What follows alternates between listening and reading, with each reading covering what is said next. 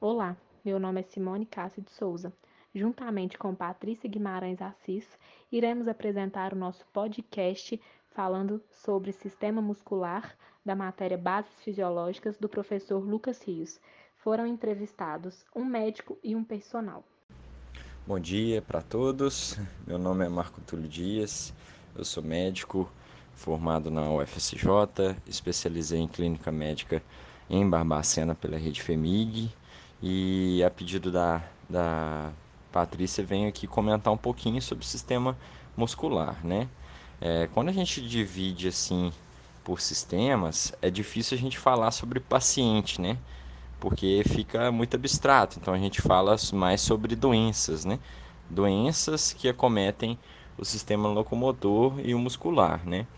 É, claramente, assim, o que mais chama atenção na nossa prática, por exemplo, seria as doenças neurológicas, né? Um Guillain-Barré, por exemplo, que é uma doença que é extremamente trágica, né? Em alguns momentos. Mas o que acontece mais na prática, na verdade, não é nem isso, né? Não são nem as doenças neurológicas. O que acontece mais na nossa vivência são as rabdomiólises, né? Por exemplo, que querendo ou não tem várias causas, né? Pode ser até mesmo um paciente que foi é, eletrocutado, um paciente que foi envenenado por cobra. Então, é, é, algumas intoxicações também podem acontecer. Então, o que chama atenção para o clínico sempre, para olhar para o músculo, além dessas doenças neurológicas, é, são essas doenças em que o músculo ele é lesado e, consequentemente, pode lesar outros órgãos, né? É, assim como a rabdomiólise faz uma disfunção renal, por exemplo. Então a gente sempre procura o músculo como um sinalizador para a gente e esse sinalizador pode complicar também, né? Então a gente é, sempre acompanha, por exemplo, a CPK, que é a CK total que a gente solicita, que é uma enzima que mostra degradação muscular e com isso a gente acompanha até que ponto aquele músculo está lesado e até que ponto ele tem potencial para lesar outros órgãos. Na prática clínica é o que mais acontece.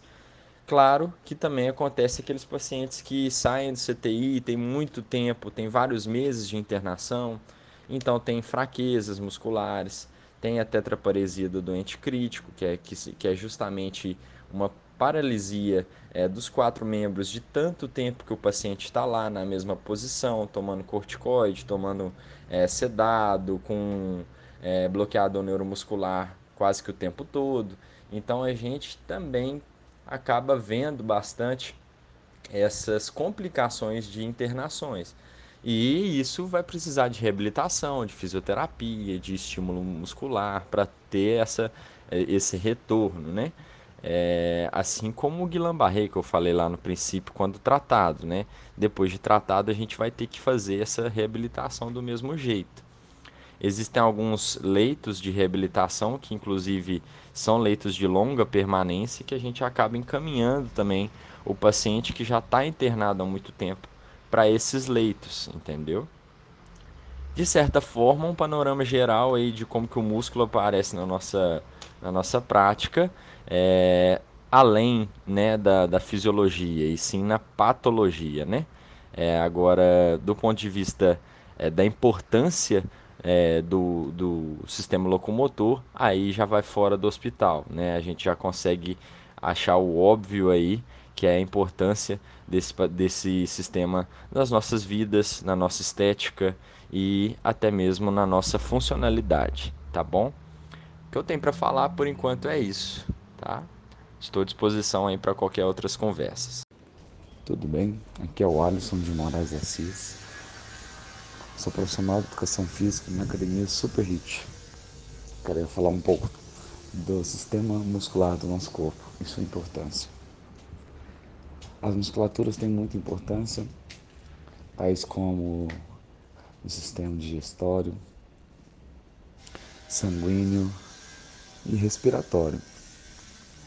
E o músculo, ele tende a fazer uma contração e o relaxamento.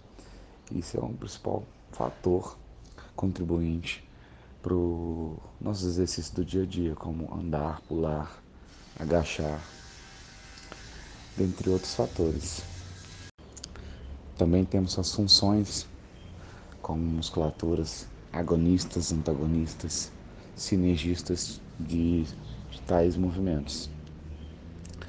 Agonista, um movimento de, de contrair. Sinergista, musculaturas que vão auxiliar no mesmo movimento. E antagonista, musculatura que sobrepõe aos músculos agonistas. Olá, meu nome é Patrícia. Após essas duas entrevistas, conseguimos obter melhores informações de pontos de vista diferentes. O sistema muscular ele é formado por um conjunto dos músculos do nosso corpo. Eles correspondem a cerca de 50% do peso total do nosso organismo. E a contração dessas estruturas é responsável por diversas funções, dentre as quais podemos destacar a movimentação. Esse foi o nosso trabalho apresentado do sistema muscular. Muito obrigada!